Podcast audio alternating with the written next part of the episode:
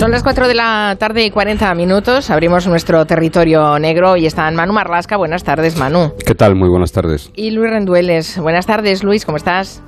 Hola, Carmen. Iba a decir cómo estáis, cómo están ustedes, pero eh, venimos de la nostalgia de los payasos de la tele, pero ahora vamos a entrar en el invierno y nunca mejor dicho, porque en el territorio negro vamos a hablar de ese, de ese territorio oscuro con el que convivimos y con el mundo de los crímenes, sucesos, asesinatos. De hecho, nos vais a recordar detalles del asesinato de Miriam Vallejo, que es una joven, era una joven de 25 años que la mataron hace casi tres en Meco, una localidad madrileña cerca de, de Guadalajara.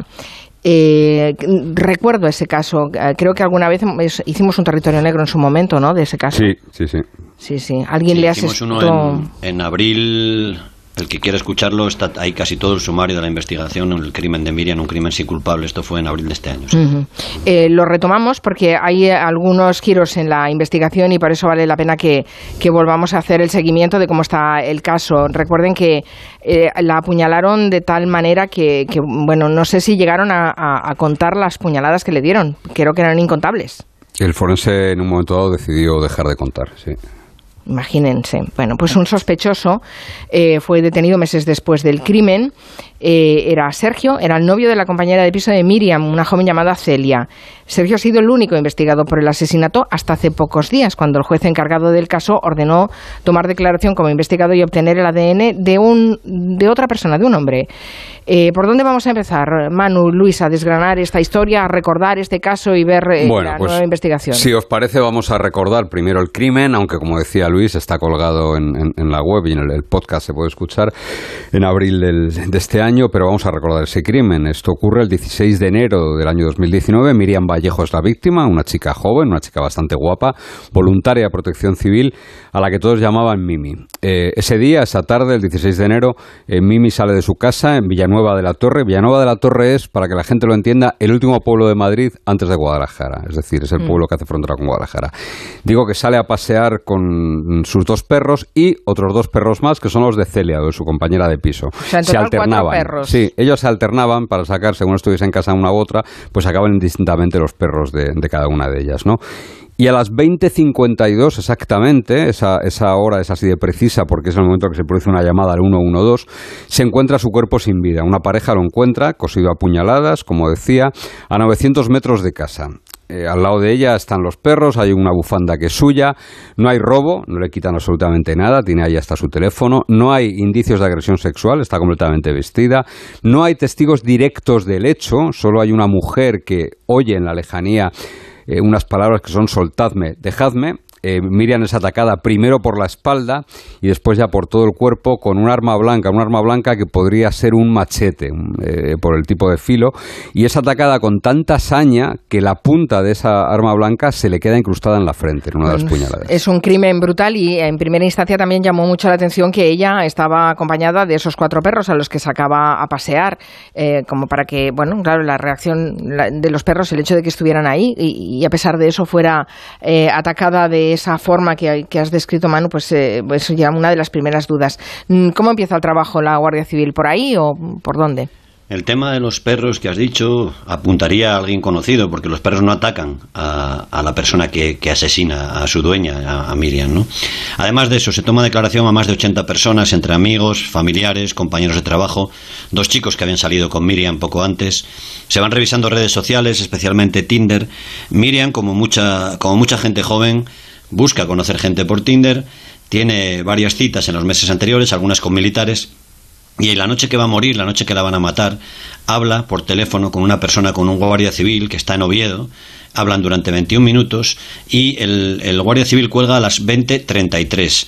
No se encuentra nada sólido y eso solo sirve para marcar la hora en la que la tienen que matar. Manu te ha dicho 20.52 cuando la encuentran en el suelo mm. agonizante, pues la muerte, el, asesinato ocurrió entre las 20.33 y las 20.52. Es curioso porque, bueno, no es curioso, no, es lo obvio, pero no, lo pensamos cuando, cuando, cuando hay una víctima de un asesinato o de un suceso de estas características, es que toda tu mm, intimidad eh, salta por los aires, evidentemente, ahí se rastrea eh, todo, ¿no? Sí, nada más no imaginar hasta qué punto, lo que pasa es que también es parte de nuestra responsabilidad, pese a haber tenido acceso a, esas, a toda esa intimidad quebrada y rota, Sí, claro, por supuesto. Claro, evidentemente. Hay, muchas cosas que no, que, no aportan nada informativamente y que solo harían daño a, precisamente a la intimidad de la víctima, que por mucha víctima. Yo creo que ninguno, ninguno resistiríamos un examen de Ninguno, no, no. salir manchado de alguna manera. Vamos, yo desde luego no. y Luis tampoco, seguro, y, no, yo creo que no. Estoy convencida. Bueno, no se encuentra nada sólido eh, en, esa, en ese entorno de, de ella, eh, como ha dicho Luis.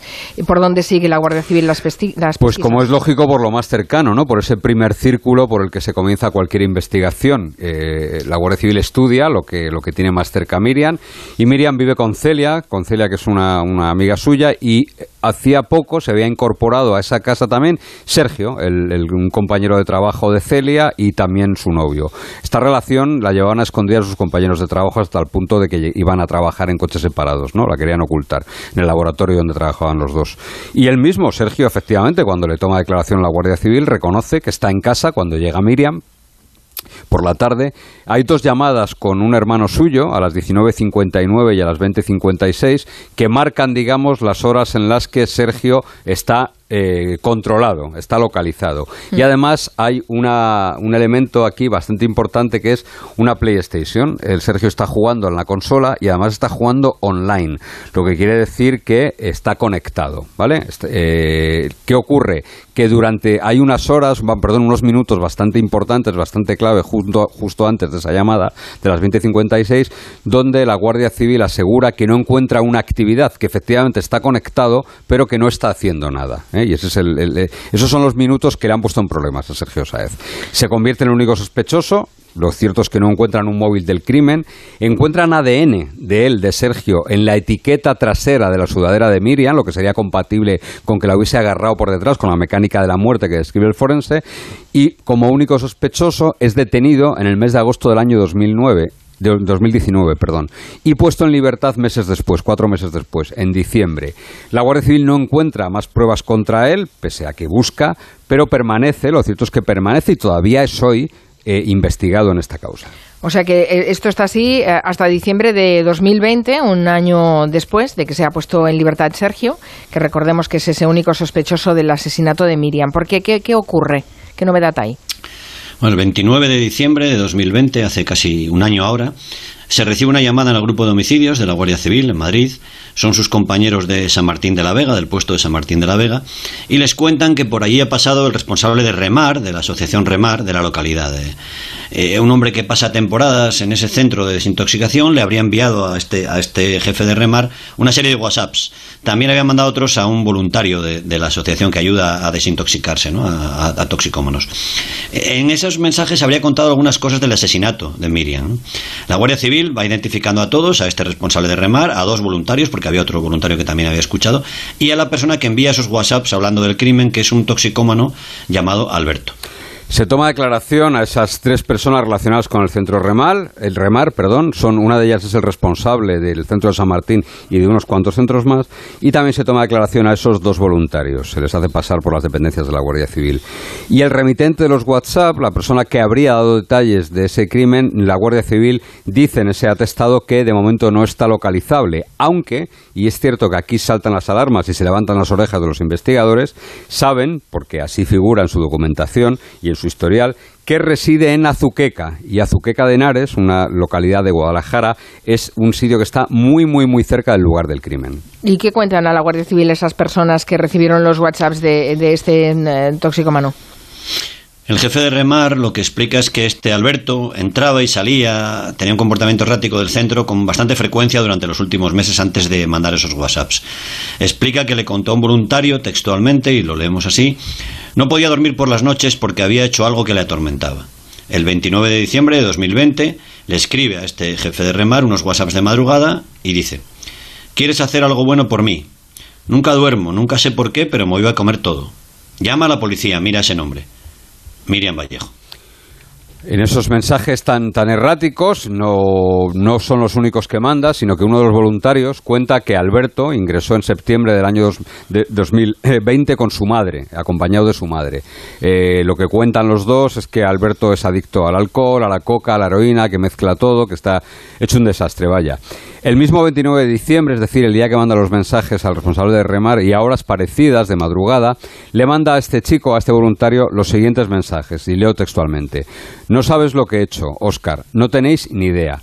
Te dije una vez que no podía dormir por las noches. La maté, no sé por qué. Lo hice. Esto es mi condena y no sé por qué coño estoy tan enfermo. Ahora debes ir a la policía. La maté. 68 puñaladas. Uf. Es decir, las dos personas reciben mensajes similares el mismo día de madrugada en los que este hombre reconoce, de forma más o menos explícita, haber matado a Miriam. Y hay un tercero, otro voluntario de esa asociación, que digamos que conectó más con Alberto, tenía más relación con él. Eh, Alberto le contó que tenía un hijo al que no podía ver, que una vez había empotrado su coche contra la casa de su madre, que una vez había apuñalado a una persona. Este voluntario de Remar dice que habló con él del caso de Miriam y que le contó que conoció a Sergio, el sospechoso del que hemos hablado antes, en prisión y que él pensaba que era inocente. Con este voluntario, Alberto sí que habló del caso, le explicó que conocía la zona del crimen y que conocía también a los protagonistas de esta historia porque eran todos de su pueblo. Claro, imagino que con estos datos ya la Guardia Civil vuelve a investigar para comprobar la veracidad de todo esto. Claro, ellos tienen una historia que alguien cuenta y ellos lógicamente tienen que, ir comprobando la veracidad. Esto ocurre en diciembre del año 2020, recuerdo, el 29 de diciembre es el día que se presentan. A lo largo de 10 meses, porque ellos presentan su atestado en octubre de este año, ellos empiezan a hacer gestiones. La primera gestión es ubicar a este Alberto, del que hablan eh, la gente del centro Remar, y lo ubican, lo sitúan en el poblado de Valdemín Gómez, eh, un lugar donde la gente se, se, se abastece de drogas de todo tipo. ¿no? Bueno, pues parece que Alberto hacía bastante vida allí cuando salía de remar, ¿no? Él vive, como decíamos antes, en Azuqueca de Henares, con su madre y con un hermano. Fue detenido el día 1 de enero del año 2021 por la Guardia Civil de Azucueca. Eh, es detenido tres días después exactamente de esos mensajes. ¿no? La acusación es amenazas, quebrantamiento de orden de alejamiento, resistencia y desobediencia. Él ingresa en prisión el día 4 de enero porque además de todos estos delitos que le imputan en esa detención, le constaba una orden de búsqueda para ingresar en prisión. Pero llegaron a coincidir, Sergio, eh, este único investigado hasta ahora por la muerte de Miriam y este hombre, Alberto, en prisión. Sí, sí, y esto es otro tema interesante para cualquiera de las dos líneas que, quiera, que queramos seguir. ¿no? Sergio, el sospechoso del crimen, el compañero de piso de, Miriam, estuvo en la cárcel de Meco por ese asunto preventivo del 16 de agosto al 20 de diciembre de 2019. Y aquel verano, cuando llegó Sergio a Meco, ya estaba allí Alberto. Había ingresado el 3 de junio de 2019 y estuvo allí hasta el 28 de marzo de 2020. Ahora está otra vez en Meco, es decir, estuvieron juntos cuatro o cinco meses en la cárcel. Por lo que veo, este tal Alberto entra y sale de la prisión continuamente. Tiene antecedentes, se supone. Muchos, muchos. Tiene los antecedentes propios de alguien que lleva más de media vida consumiendo todo tipo de drogas, ¿no? Tiene antecedentes por amenazas, por daños, por violencia de género. El 28 de febrero del año 2019, muy poquito después del crimen, se presentó en el puesto de Azuqueca de Henares el mismo, no sabemos si pues afectado por la, ingesta de algún tipo de drogas, acusando a su madre de haber participado en la muerte de su padre, que murió hace 10 años. Claro, no presentó ninguna prueba de esto. Claro.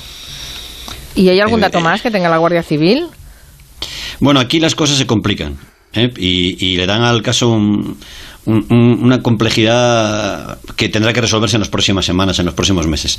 Las antenas repetidoras del, del lugar de los hechos, de las antenas de MECO, de las antenas que repiten donde se mató a Miriam y las antenas del domicilio donde vive Alberto, como te decía Manu, están muy cerca, son las mismas. Y en el tráfico de datos de teléfono, a una hora cercana al crimen, el teléfono de Alberto, el teléfono de esta persona que parece haberse acusado del crimen, sí aparece, sí repite, sí pita en MECO a las 20.51. A las 20.52, 53 es cuando se encuentra el cuerpo de, el cuerpo de Miriam. Esa duda solo la puede eh, solventar el, el, GATO, el Grupo de Apoyo Técnico Operativo, que sí que es capaz de triangular los teléfonos con una precisión eh, de metros, ¿no? por decirlo de alguna manera. No sabemos si se dan los datos, los parámetros posibles para que lo pueda hacer o no.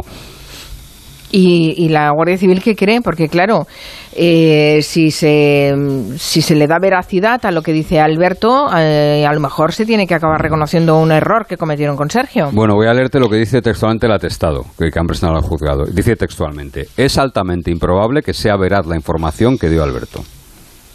Ah. Sí, eh, también apuntan que él envía los mensajes una madrugada, que esa madrugada coincide con una madrugada, digamos, eh, tormentosa para él, con esa vida que tiene de drogas y de caídas y recaídas, y que no le dan demasiada credibilidad. Sí es cierto que lo que te decimos de los teléfonos, lo que te dice Manu de que vivía al lado, de que estaba en la zona, y también es cierto que hay ADNs en esa zona que no se identificaron nunca, ¿no? Había una especie de campamento cercano al lugar del crimen, pero también es cierto que él habla de 68 puñaladas, que el forense, cuando el forense tuvo que poner un número, habló de 89 puñaladas, y que él habla de, una, de un crimen en un parque, y no había ningún parque. En fin, es un tema, es un tema complejo. No sería, y esto le puede sorprender a los oyentes, y Manu lo sabe mejor que yo, eh, la primera persona que se acusa de un crimen buscando protagonismo. Nosotros hemos conocido algunos. Sí, sí, sí, sí. Atención, no sé, cualquier cosa.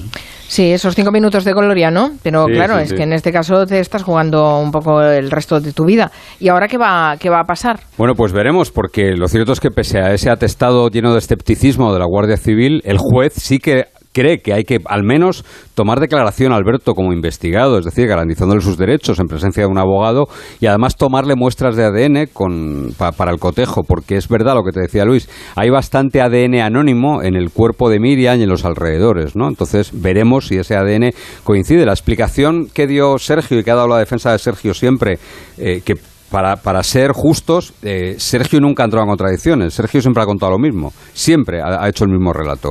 Y una de las cosas que ha dicho siempre para dar explicación a que el ADN eh, de él estaba en la etiqueta del jersey de la sudadera de, de Miriam era que eh, claro, viven juntos y lavan la ropa juntos y que pudo haber esa transferencia, ¿no? Podría ser, sí. Ya, hablábamos, hablábamos la semana pasada de la transferencia. Las transferencias de ADN, sí, señor. Bueno, pues ya nos contaréis a ver eh, cómo acaba todo esto, eh, sobre todo para poder hacer justicia a Miriam Vallejo, que es esta joven asesinada por incontables puñaladas en, Meco hace ya tres años. Terribles estas historias. Y además cuando ves la impotencia de los investigadores que se encuentran con rastros difíciles de seguir o que les, llega, les llevan a, a, callejones sin salida, ¿no? Es muy, muy impotente, ¿eh? la impotencia de, los guardias civiles en este caso. Gracias Manu Marlasca y Luis Rendueles. Bueno, feliz Navidad, que creo que antes de Navidad ya no nos volvemos a hablar. Eh, eso es, pues, feliz Navidad. Bueno, feliz Navidad. Nos oiremos más adelante en todo caso. Hasta luego. Como sé que los dos son buenos lectores y también los oyentes de este programa lo son, les voy a hacer una recomendación. Seguro que conocen al escritor Ken Follett, el autor de Los Pilares de la Tierra pues quiero compartir con ustedes que acaba de publicar la novela Nunca. Se trata de un apasionante thriller ambientado en la actualidad que cuenta una carrera contrarreloj para frenar el estallido de una nueva guerra mundial. Nunca, de Ken Follett, está publicado por Plaza y Janes. Seguro que les encanta.